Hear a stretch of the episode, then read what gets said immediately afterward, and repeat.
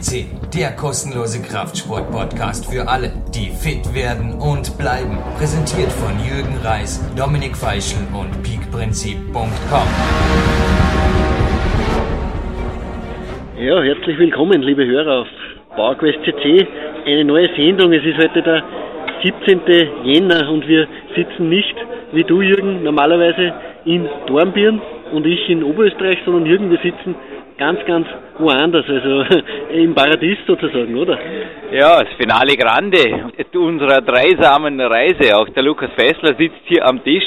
Wir sind am Terminal Bradley des Los Angeles International Airports und mein Blick fällt gerade auf einen Jumbo der British Airways und ich denke, ein Flieger ähnlicher Kategorie wird uns in wenigen Stunden wieder heimbringen.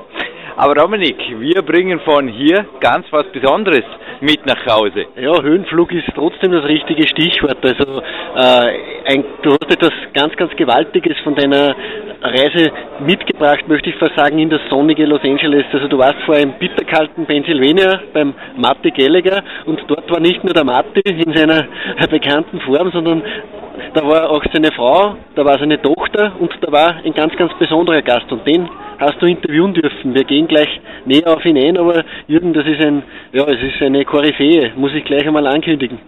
Der Dr. Jim James Wright, ja, ich habe ihn dir, glaube ich, im selben Atemzug erwähnt, in den ersten zwei Minuten, als wir uns getroffen haben mit dem Marty Gallagher.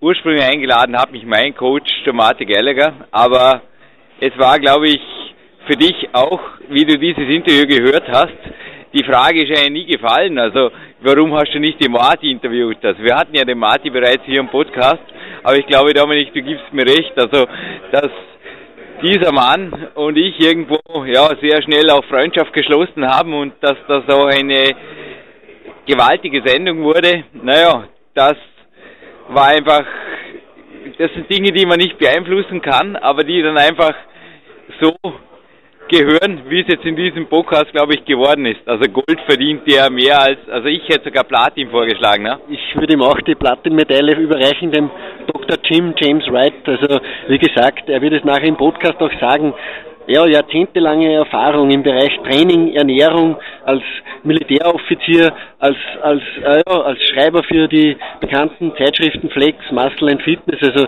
der Mann, der weiß einfach, um was es geht. Also du hast einfach mit deinen Augen gestrahlt, wie du mir in Los Angeles bei unserem Treffpunkt, also der Lukas und ich sind ja aus New York vom Zach Evanesh gekommen und du hast mir sofort mit strahlenden Augen erzählt, ja, du hast etwas Besonderes mitgebracht und wie ich dann den, das erste Mal diesen Podcast gehört habe, ja, da, da habe ich dich irgendwie verstanden. Also das muss ein ganz, ganz besonderer Mensch gewesen sein und ich glaube, ein ganz ein edler Mensch, oder?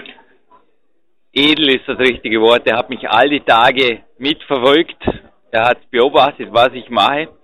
Er hat auch meine Einheiten dann wirklich begleitet, assistiert. Also er hat mir da, wie ihr mir hier teilweise als menschliches Zusatzgewicht zur Verfügung standet, bei Klimmzügen zum Beispiel. Das hat auch er in Pennsylvania wirklich für mich gemacht und er war einfach hoch interessiert an allen Details und die Spaziergänge mit ihm, ich habe dir gestern am Abend noch erwähnt, das war wie ein Enkel mit dem Opa, aber mit einem Opa, der, ja, er ist 63, aber ich denke, die 30 Jahre Kraftsporterfahrung, die haben es wirklich in sich, ja, die er da hat.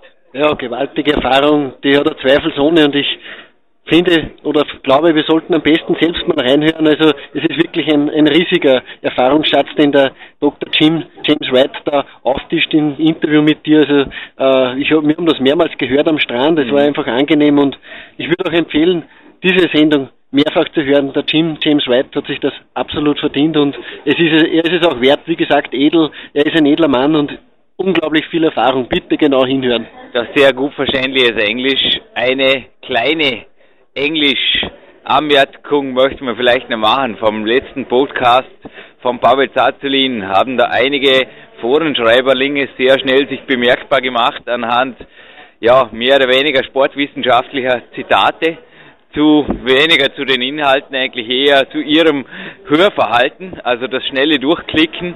Dominik, also bevor sich das die selbstregulierende Instanz im Forum ohnehin wieder ausgleicht. Also oft werden diese Schreiberlinge ohnehin gleich unter den Tisch gekehrt von den anderen Anwesenden dort. Aber ich glaube, diese Schreiberlinge sollten sich diesmal wirklich mehr als zurückhalten und eventuell den Podcast wirklich zwei, dreimal hören, denn sie tun sich nicht nur ja, sie tun sich vor allem selbst keinen Gefallen, oder? Da gibt's mir recht. Na, absolut keinen Gefallen. Ich hab dann, wir haben das gestern besprochen, ich habe dann gesagt, dann soll man das einfach lassen. Und wie gesagt, äh, du hast mir erzählt, dieser Jim James White hat sich auf dieses Interview ja, einen, mindestens einen Tag vorbereitet. Er hat das sogar zweimal mit dir durchbesprochen. Waren zwei Probedurchgänge, die Wahnsinn, beide oder? schon Aufzeichnung ja. gewesen wäre. Es war unglaublich. Er hat das ja. sogar mit dem Mathe und seiner Frau dann noch besprochen. Genau, und genau, ich finde, dieser Mann hat es sich einfach verdient, dass man genau hinhorcht, denn er hat viel zu sagen und das ist Wissen aus erster Hand, dass dieser Jim James White ja, auftischt, also gewaltig. Der weiß,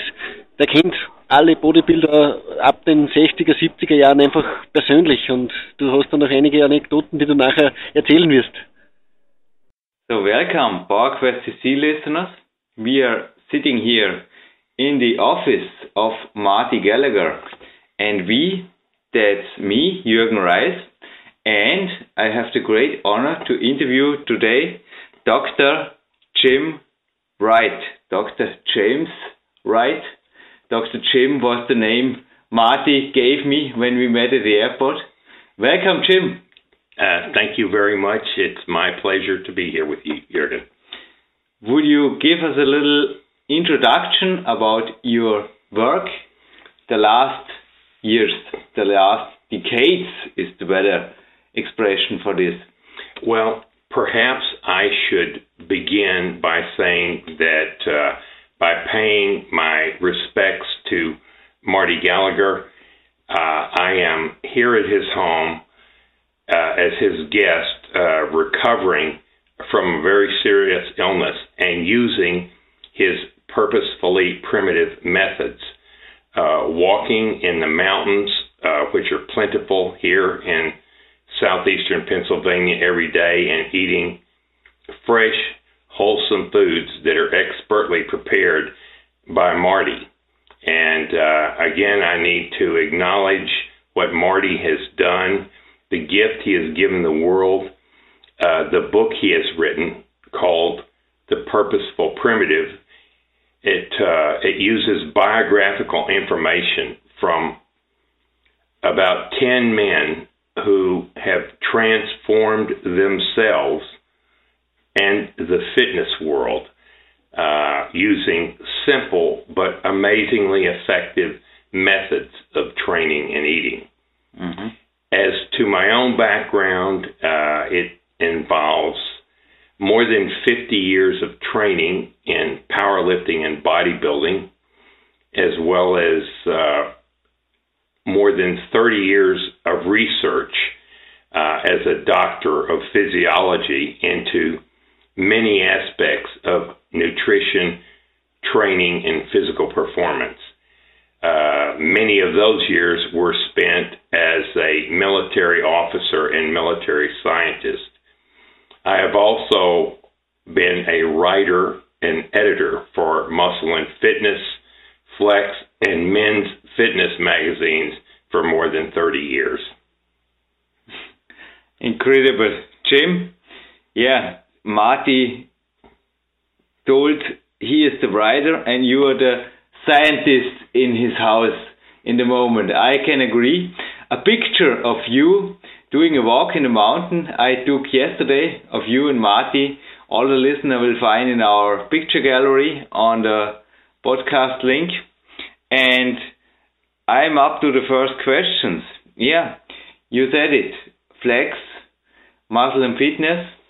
What is the goal of these magazines and what is maybe the difference between those magazines and also books like you told, Marty's great book, Purposeful Primitive. It is available also in our store. What's the difference? What's the goal between you know, scientific and the common magazines? Well, magazines obviously are intended to make a profit. Mm. And in order to make a profit, they have to provide a different story, mm-hmm. a different person, mm-hmm. a different technique, a different exercise, a different approach every month. with regard to both training as well as nutrition and dieting. Whereas, uh, and, and they also have commercial interests in promoting the various products uh, that are supporting the magazine, the advertisers. Uh, which uh, you know, this is not to say that these aren't very good and valuable products. It's just that there is a there's an interest in on the part of the publisher uh, and and also many of the writers to to promote or in a positive way the, the different products that appear. On the other hand, books by such individuals as Marty Gallagher and also Pavel Tsatsouline uh, who has written extensively about kettlebells, about abdominal training, about stretching, and about uh, general training mm-hmm. for, for everyone. His initial Power to the People book was one of the best books ever written uh, for, for general fitness. The difference is that these individuals will summarize what they have seen. For example, Marty over more than 40 years and and Pavel for the extent of time that you know decades that he has been involved in uh, being a, a, a fitness athlete himself and also his studies of fitness. So uh, Marty and Pavel will summarize all that they've seen and and include it, put it all together for you, and it makes it much easier to have one such or two such Bibles of fitness or physical transformation that includes essentially everything you need to know because Marty has taken the information from 10 of the people who have changed not only themselves but the fitness world with their programs uh, of uh, training and eating. Thank you, Jim. Another information for the listeners also the books of Pavel are available at PowerQuest and we have separate interviews with Pavel Tsatsouline and also with Marty Gallagher in our podcast library. Just use the search function. But we go to training, and when we are at Pavel training with the own body weight, he described, especially in his book The Naked Warrior, and you have assisted me yesterday at a training that was really simple. We were outside at the playground and you gave me some assistance and today I feel every muscle in my body. Jim, would you agree that an effective workout, even for an, I think I can say that I'm a professional athlete, is not requiring not complicated. Right. It, I, I agree completely. It need not be complicated, nor need it involve uh, at all times extensive equipment or any specialized equipment. Mm-hmm. My career in the military, if you understand, military people may or may not have access to any type of uh, equipment at all, let alone sophisticated type yeah. equipment that you would find in a typical gym. Yeah. And they have to maintain an extremely high level of physical readiness uh, for for all types of performance, aerobic strength, uh, and so forth. And they must do it using body weight or the assistance of a training partner or partners. Mm-hmm. So uh, it's absolutely uh, unnecessary and even counterproductive to overcomplicate training programs. That's one thing that both Pavel and Marty and you and what I've seen of your workout stress that a workout, you know, can be hard, you know, a quality workout depending upon the phase of the tr- week or training cycle, but it need not be complicated. Mm. It can be hard and very simple. And oftentimes, more often than not, the simplest programs are the most effective for all levels of of uh, athletes and, and fitness uh, persons. And also the simplest exercises and the simplest tools Absolutely. to improve. I agree. I agree, Jürgen. Jim, a little bit about diet. you said it in the introduction that you are like me enjoying the chief cook in the house of Gallagher, that's Marty. He is making special vegetables and special food, natural food. Special food is maybe the wrong word. It's nature left food, and I think that's also the simplest way to be successful in dieting, isn't it? I personally believe that it, it is true for me, for for myself, uh, to keep the meals simple, to keep them fresh, to keep them local, to shop locally, use which enables you to use fresh, wholesome foods.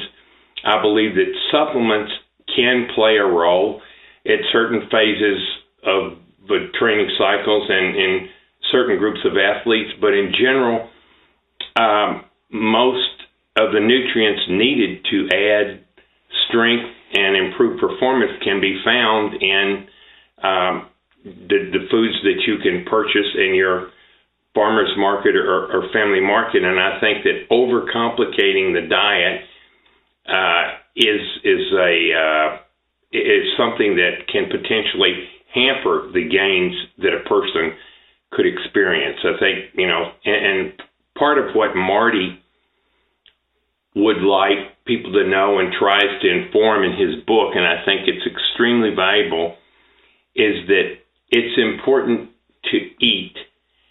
And that means you, you, you oftentimes you must eat a lot or eat a, a certain type or certain types of foods. And so you need to take the time not only to learn how to perform specific exercises, but how to select and prepare the kinds of foods that your body needs. So learning to cook and prepare uh, is is equally important because if you like the foods, you'll you'll eat more and eat more consistently, eat eat better consistently, and that's very important to uh, both health and long term gains in performance. But even though, also in his book, Marty described the two extremes of the warrior diet of Ori Hofmekler. I am also following. Ori was also on our podcast and John Borrello, who is describing the normal bodybuilding way of eating many meals a day.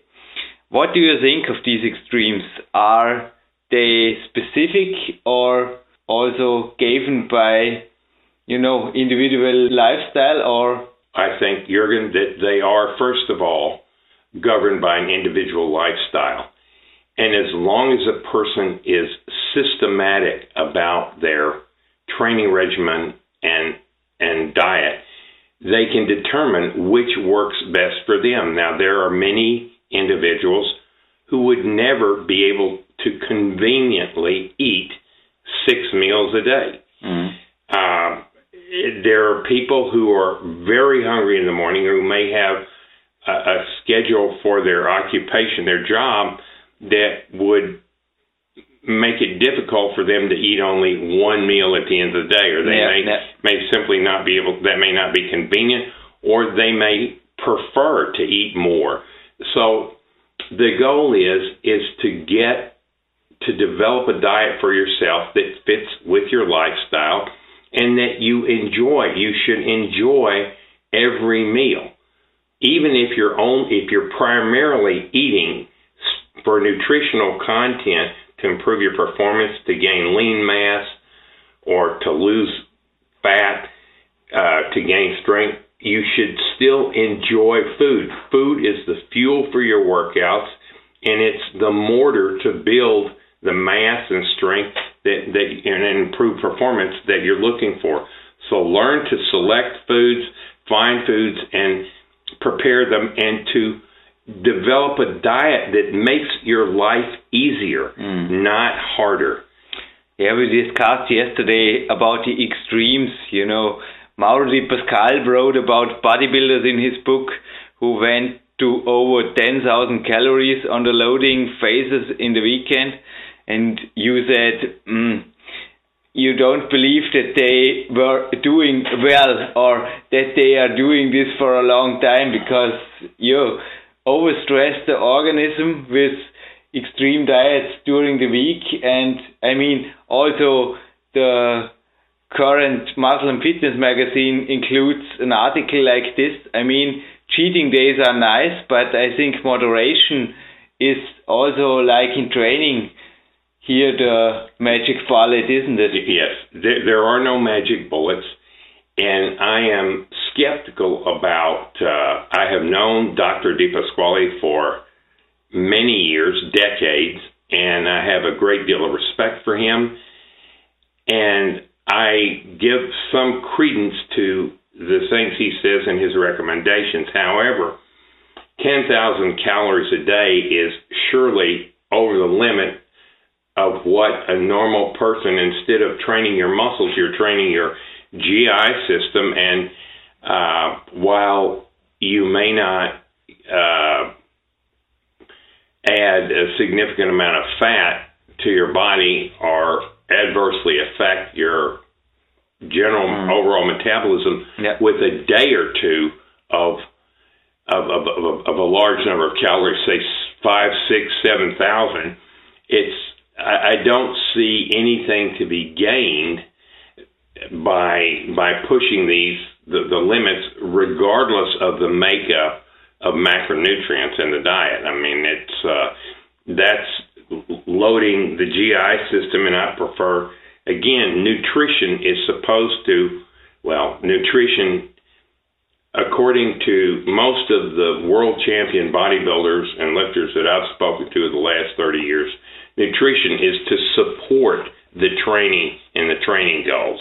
It's not to become the, the goal in itself. In bodybuilding, we often say that nutrition is 90% of your success, you know, not genetics aside.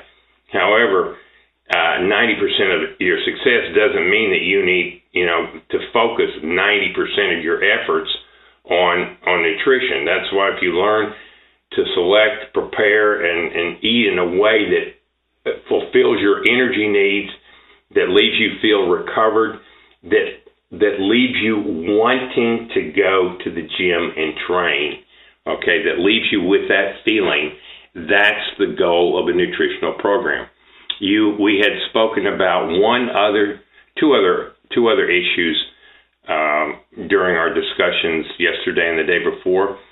Can you out train or outsmart with training a bad diet? And the answer to that is no. If you eat poorly, you may as I won't say don't train at all, but there are times when our diets must suffer for one reason or another, but we should attempt to keep those to eat as well as we can every day. You you can't make up with training for a poor diet.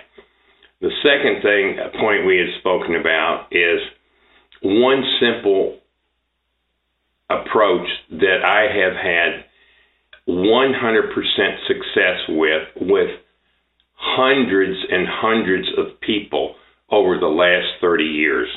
Individuals of uh, varying weights, body weights, and muscle mass and uh, various levels of of of, uh, of their performance in bodybuilding and other mm-hmm. sports. People looking to gain strength and mass without uh, lean mass, without pushing their body weight up excessively.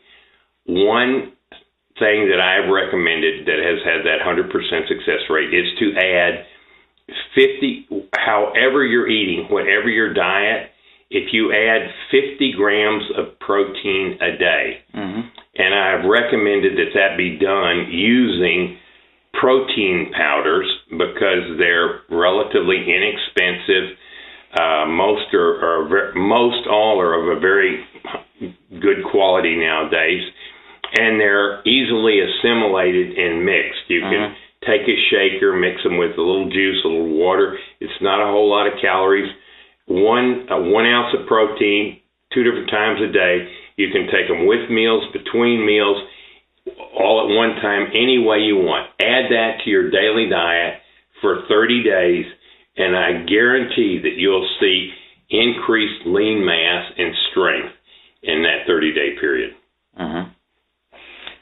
You just gave us a very, very, very good tip. And just before you told about the out training, the impossible of the out trained bad diet.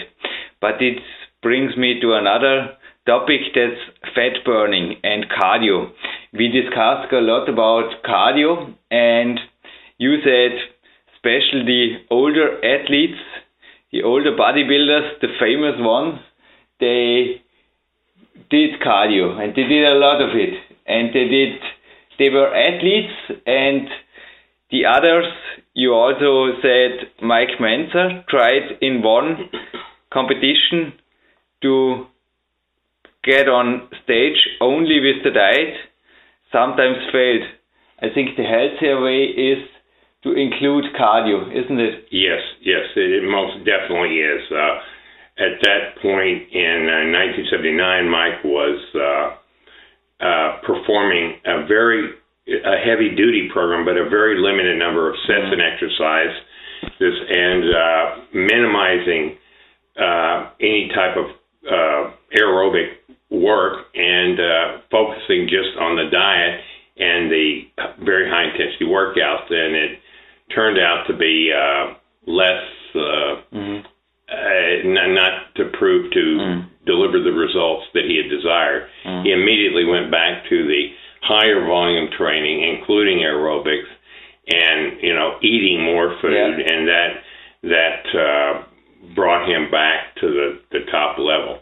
And of course, as you know, your own countryman Arnold Schwarzenegger uh, was uh, is well known to have you know done enormous amounts of, of weight training, and also to as his competition approached, and he wanted to to trim down to include uh, aerobic training. But even when he was not jogging or performing, you know, other types of aerobic activities, uh, he, you know, Arnold was a fan of walking on the beaches, the mm-hmm. beautiful mm-hmm. Southern California beaches for for exercise, and uh, and that's part of what Marty has uh, tried to incorporate. Is that you may not be able to walk on the beaches of Southern California in January or February or at any time, but you can get out and move and experience the benefits of, of fresh air and the psychological effects of being outdoors and uh, performing natural, healthy movements. Also, the famous training partner I read in a book of Dr. Franco Columbu enjoyed running and also swimming, and those were really complete athletes. They were, would you agree? I would agree 100%. And in his book, without sounding, trying to sound like I'm just promoting Marty's book, Marty has simply taken the mm-hmm. wisdom accumulated by all these great athletes, including Governor Schwarzenegger and Dr. Columbu, uh, who who before there were all the exercise machines and uh, stair steppers and ellipticals and treadmills and stationary bicycles, these people went out for walks and jogs, and uh, and the results showed in their physiques and their strength and power. Like we did the last days, yes. Jim. And I think one key to success, Marty also wrote in his book about the training partner. The only thing that's better than a training partner is a bunch of it. And there's here, a great picture with his colleagues in his book. And I think that's also one thing Arnold and Franco Columbu is the best example. I think you told me about this when you picked me up from the airport. You discussed with Marty. Yeah, Marty, what do you think? The motivated group, the more motivated group will always be the more successful. Absolutely. I I couldn't have said it better. Mm. What about the we were at Mike Mentzer and very high intensity trainings. What about the overtraining? Does it exist at all, or is it where is it based? Well, yes, overtraining certainly exists, as every serious athlete knows. Now, uh, there scientists are not really sure. There, there are different types of overtraining. Overtraining of the metabolic systems, where you have done too much. Um, you have it's not just about consuming so many calories or burning so many calories and depleted the muscle of glycogen and so forth. You can do carb depletion and then carb loading without overtraining. But there's a certain point where the hormonal system, which is intimately involved, the adrenal hormones, it's particularly adrenal cortical hormone, so forth, uh, n- neural hormones mm. become you you you pushed cortisol mm. to a point that these hormones uh, you, you've heard about the, the lemmings running over the sure, cliffs. Sure. I mean, yeah. from crowding, yeah. from psychological uh, stress. Well, the same thing can can happen with physical overload. Yeah. Another type of overtraining occurs with maybe not so much, not such a high volume, but too too frequent high intensity mm-hmm. training. If you're always doing uh, very low reps, very heavy, really trying to, to increase your strength, that can deplete not so much the, to some extent, the hormone system, but more the nervous system in general, the nervous apparatus. Uh, I think that in our discussions earlier, you had said, "Well, how do you know if you're if you're overtrained?" And some people might think, "Well, I just feel tired." I'm irritable. I may not be sleeping. Mm-hmm. Uh, those, if you have any of those symptoms, then yes, chances are you may. If it's consistent over a day or two days, then you probably are overtrained. But one of we have found uh, over 20 or 30 years, the first uh, symptoms are what we call gym phobia. That is where you don't want to go to the gym and train. You mm-hmm. you lose your uh, your your passion, your interest in training. Mm-hmm. Now, from a physical standpoint, what we used to do in the military and as well as with U.S. Olympic athletes is that we would weigh them every morning. Mm-hmm. Okay, uh, at the same time, uh, either nude or in their underwear. Just it would be standardized every morning. And if they were more than 1% below their weight from yeah. the previous day, yeah. We would have them drink water because hydration is probably the major, it is a major factor in overtraining, and it is arguably the most important factor to correct, to, to as quickly as possible reverse and, and uh, mediate, uh, moderate this overtrained state.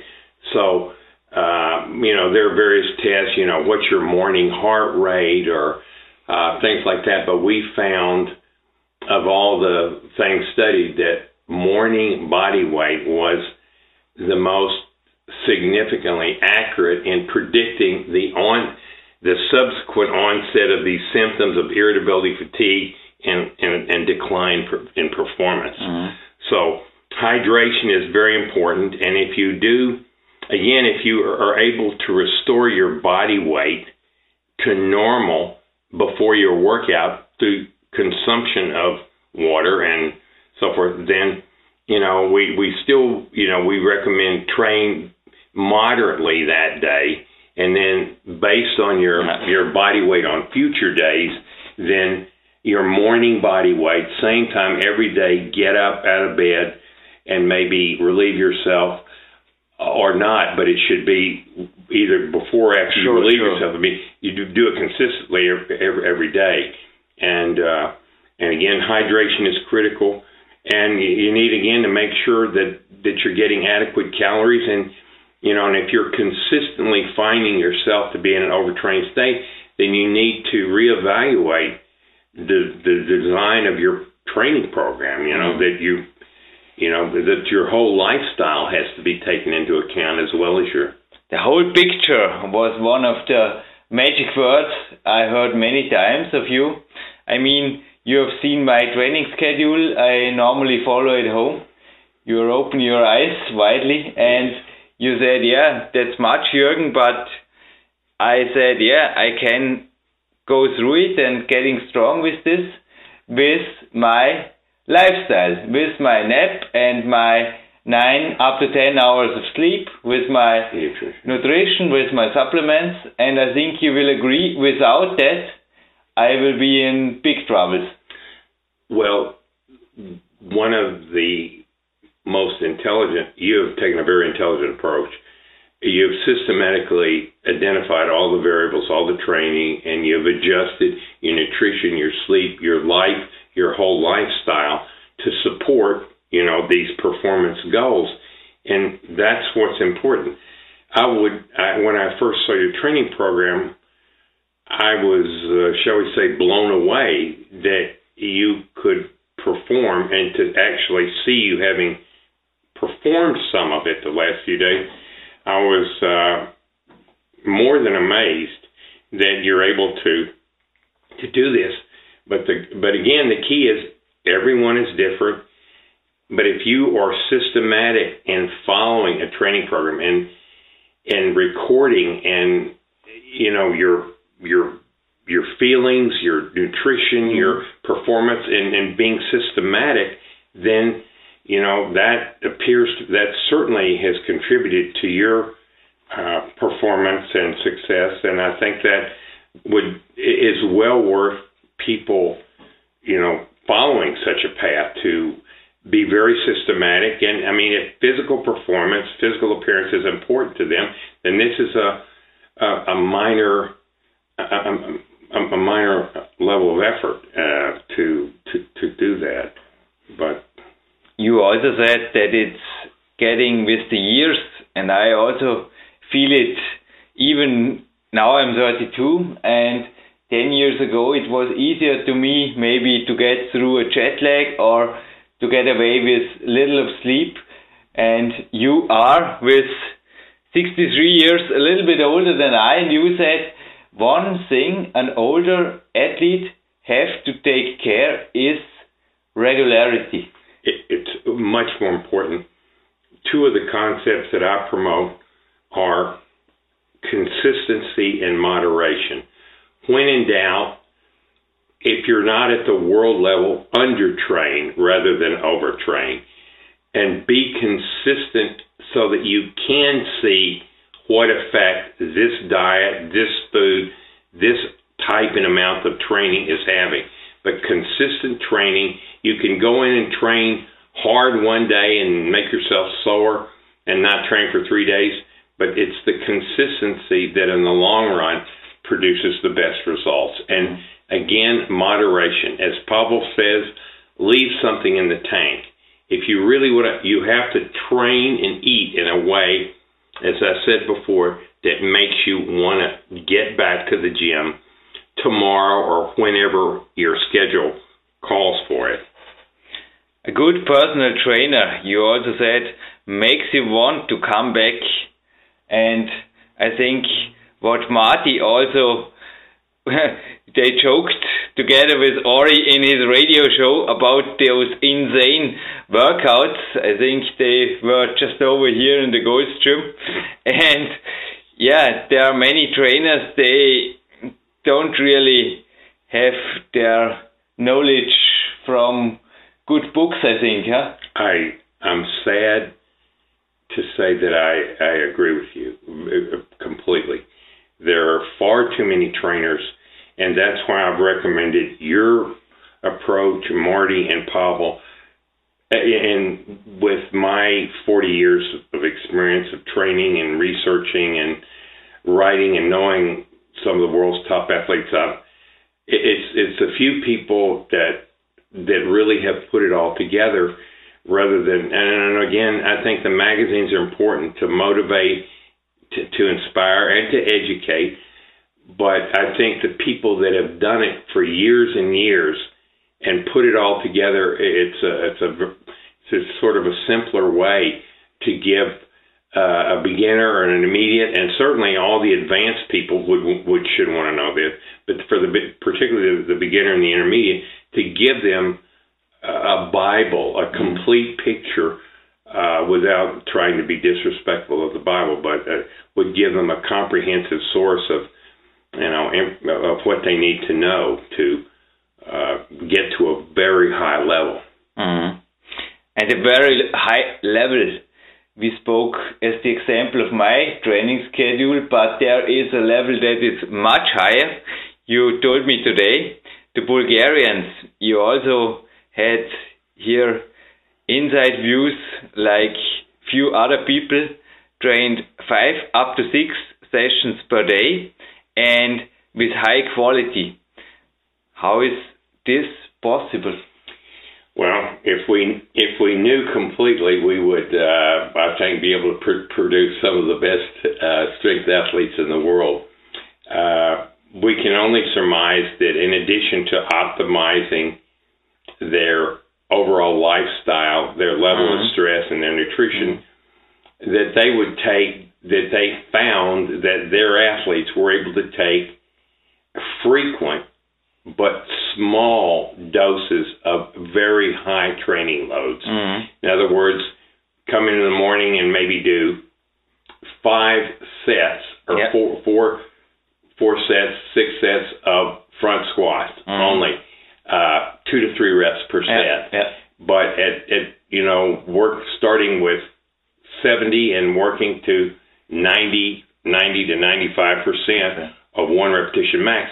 So again but rest period. So if you're going to work really hard and really heavy, then you you know you want to keep those sessions very brief and rest if you have that the luxury, the option to do that, but before you expose the body to another very high intensity.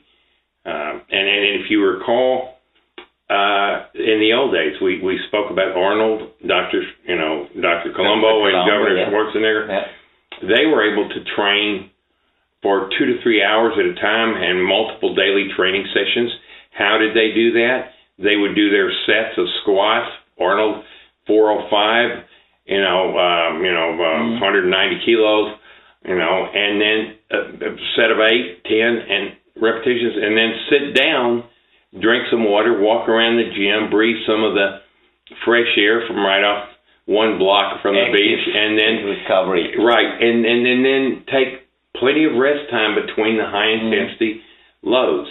Now, um, so that's, but it's still a mystery as to how the Bulgarians were so successful with their lifters in the late 70s, early 80s, uh, and uh, with those extremely high intensity and frequent sessions. Yeah, but it's also the whole picture that counts also in this case. And one part of the whole pictures, I think, special in average athletes is the periodization. And there, you told me this morning some interesting frequencies because you said the averaged or the stronger an athlete gets, the more often, the more frequent he should change his or her workout program. Well, not only the more stronger, but the more technically Sorry. proficient. Yeah. No, both in both cases.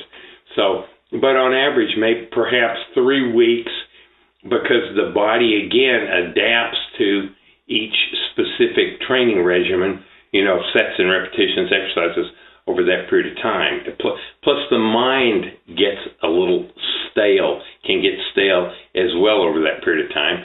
And as far as habits go, ingraining habits, and that those would include neuromotor patterns, the time it takes to ingrain a habit in a human being is about 21 days. Mm-hmm. So that that also, in a way, coincides with, you know, you'll get if you practice this specific event, you should be able to learn that groove within limits, depending upon how complicated it is within you know about 21 days. So then you shift to another mode, you know. So or an easy week. right. Or Oh, absolutely. Yes. Training week. Yes.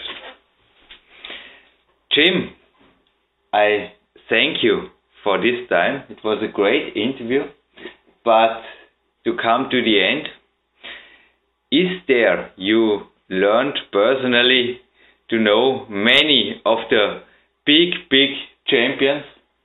And is there a formula, a thing they all have together? Well, I think we discussed this to some extent over the last few days. I would have to say that, first of all, everyone who is truly successful at anything loves what they're doing. Yes. Um, there are some philosophers and writers that have used it, have said that it's passionate people who change the world. It's passion. So, first, for champions, it's loving what they do. The second thing is that they believe in themselves. They have a goal and they believe they can achieve that goal. Arnold believed he could be the best bodybuilder in the world. Franco believed the same thing. And they both won the Mr. Olympia competition, mm. proving that on a given day they were the best bodybuilder in the world. And the third thing, uh, perhaps, is obvious, the obvious thing that they have the discipline. And also, and discipline would include the virtue of patience, but passion, belief in themselves, and confidence, and the discipline to do whatever it takes to achieve their goal. So, passion, uh, confidence, you know, a goal and the discipline to achieve that goal. And that applies not only to sport, but virtually everything in life. Which Arnold Schwarzenegger and Dr. Frankie Columbu and also yourself are proving that sports leads to a happier, to a more body connected, but also through the body mind connected, successful life. Would you agree? Absolutely. M- most wholeheartedly. I have nothing to add, Jim. If you would like, I surely give you the honor of the last words of this interview. Thank you. Well, it's been a pleasure to meet you, to get to know you, to observe you train, to assist you train, and to know that there are people like you of such competence and commitment to high levels of performance and to educating people about what the truth and what the reality is of what it takes to achieve it. It's not easy. It takes, you know, like we said before, total dedication, commitment, passion, confidence, and discipline. And I've seen that in you. I would like to congratulate you on that and like to say that it's been an honor to uh, to participate in this podcast. And I wish all your listeners the very best in their chosen fields. Ja, zurück im PowerQuest CC-Studio, das diesmal ja, am Los Angeles Airport seinen Standort hat. Es ist ein ganz ein außergewöhnlicher Standort, genauso wie dieses Interview, das der Jürgen gerade mit dem Dr. Jim James Wright geführt hat. Also Jürgen, du warst schon begeistert, wie du mir erzählt hast. Du hast mit diesem Mann einige Tage verbringen dürfen an seiner Seite und einfach viel, viel Erfahrung durch ihn danken dürfen. Und ich glaube, du bist noch immer irgendwie beschwingt, oder? Von seiner Anwesenheit und von seiner, von seiner Persönlichkeit. Ich glaube, all die Tage in Venice war der Jim Gesprächsthema Nummer eins von Jürgen. Ja, du gibst mir recht. Ob ja. bewusst oder unbewusst. Ja.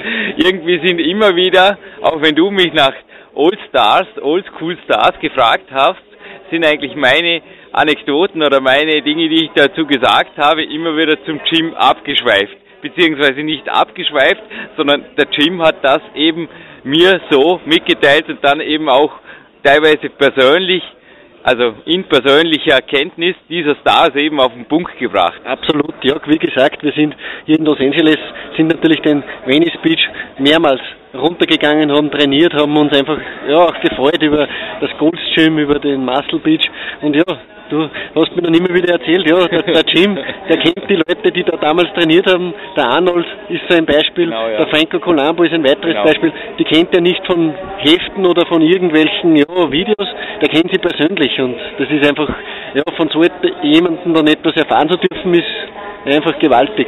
Ja, du als professioneller Sportreporter gibst mir recht. Also nur, dass er fürs Flex schreibt, also das ist sicherlich noch nicht Grund, dass er wirklich auf eine Geburtstagsparty eingeladen wird von einem Arnold Schwarzenegger oder von einem Franco Colombo. Also ich denke, das ist einfach ein Mann, man hat es auch gehört.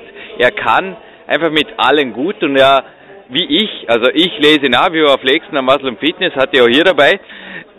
Das ist für mich nach wie vor Motivationsliteratur, aber natürlich nicht mit Büchern gleichzusetzen. Aber der Jim ist wirklich jemand, der, du kannst es dir glaube ich leicht vorstellen, dass der überall sehr, sehr gute Freunde hat. Ja, der hat sehr, sehr gute Freunde und wie gesagt, äh, der Jim ist kein, kein Quatscher, sondern der hat einfach Wissen und das hat er in diesem Interview vermittelt, zweifelsohne. Also auch ich habe mir einiges rausgeschrieben, habe mir auch einiges gemerkt, was ich in meiner Zukunft auch umsetzen will. Also das mit dem Wasser, der Tipp hat mir sehr gut gefallen.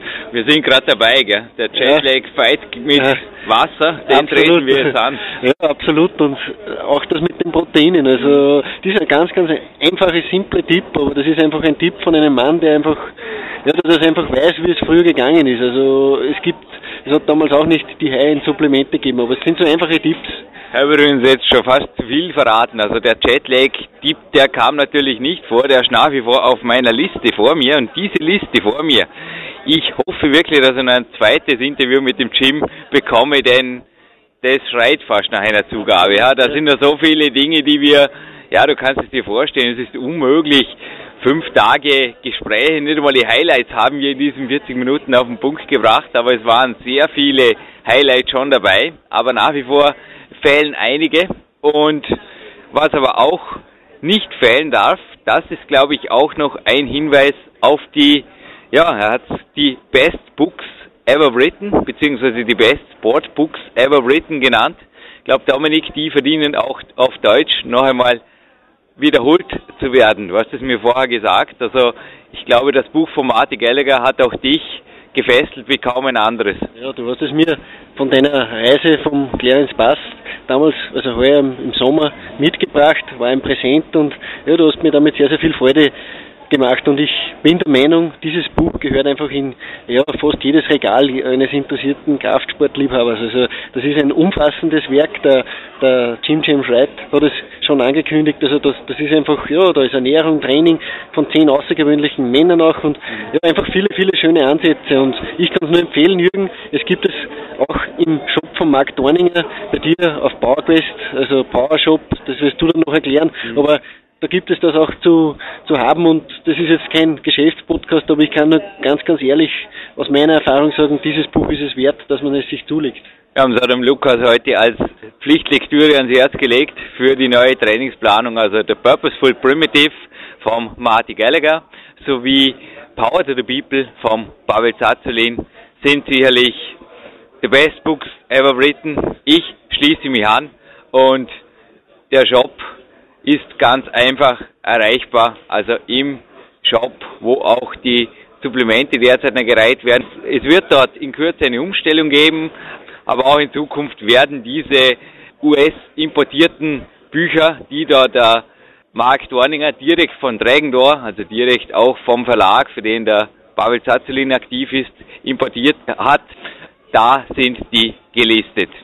Aber Dominik, inhaltlich war es ja auch das mit dem 50 Gramm Eiweiß, hast du mir gerade heute beim Morgenspaziergang gesagt, wird etwas sein, dass du jetzt nach dieser Woche auf jeden Fall einmal ausführst, die nächsten 30 Tage. Also auch du hast deine Ernährung ein bisschen analysiert und hast mir einfach heute gesagt, ja, da liegt eventuell Potenzial und ich habe dir recht gegeben und naja, wir sprechen da wirklich von kleinen, feinen Tipps am Rande, die, glaube ich, ganz, ganz essentiell sind. Ja, gerade äh, wie beim Jim James White es der Fall ist, dass er vom Militär kommt. Also dort sind es gerade die simplen, einfachen Sachen. Er spricht ja auch in der Ernährung immer make it simple. Also ja, simple, beim Training, er hat ja auch things, gesagt, ja. die Soldaten haben nichts, die haben kein Gym, geschweige denn Handeln oder irgendwas. Also, ja. Und solchen Leuten ist einfach zu glauben. Also da ja. gibt es einfach viel, viel Erfahrungsschatz. Deshalb freue ich mich, dass du angekündigt hast, du versuchst ein zweites Interview mit ihm zu bekommen, denn er hat schon jetzt einiges ausgepackt aus seiner, seinem Erfahrungsschatz, aber ich glaube, der quillt noch von so manchen anderen Sachen, oder? Ja, also die Fangemeinde hat er sich sicher gesichert hier. Er hat auch ein Top-Leben jetzt mit dem Marty. Ich habe dir gesagt, er ist täglich am Spazierengehen und ich glaube, dass er sich den Trubel mit 63 von Venice Beach getauscht hat gegen eine gleich Oberösterreich, einer Bergfriedenlandschaft, möchte ich fast schon sagen, in Pennsylvania. Das ist auf jeden Fall auch etwas, das ihn mit den Jahren vermutlich wie guten Wein noch besser werden lässt. Ja, absolut. Also diese Box mit dem Mathe, die hast du auch du mitgemacht. Ja. Also er wird wieder zu Kräften kommen, da bin ich mir ganz, ganz sicher.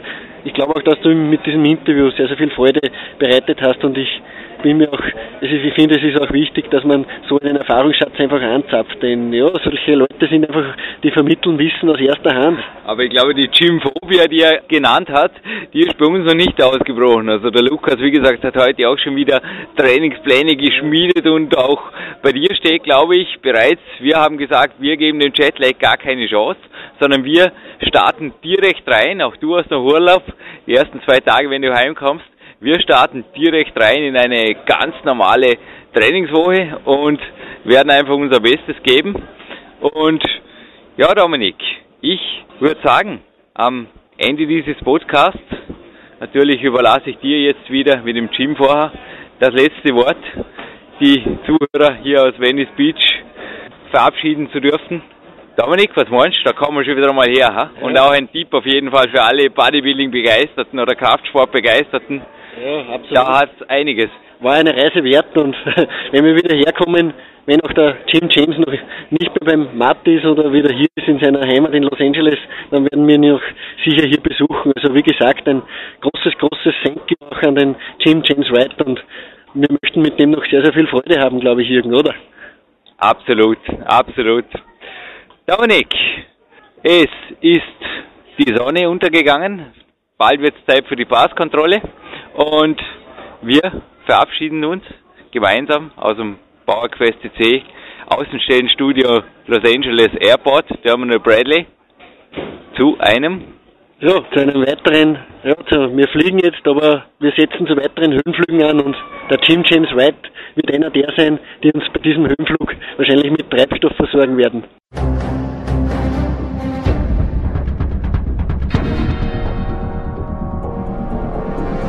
Alle Fitness-Bestseller der Peak-Trilogie, kostenlose Newsberichte und weitere Podcasts von PowerQuest CC sowie Trainingssoftware, Supplemente und Trainingsausrüstung, Personal Coachings, Seminare, Workshops und mehr. Jetzt direkt im Internet auf www.peakprinzip.com oder www.jürgenreis.com.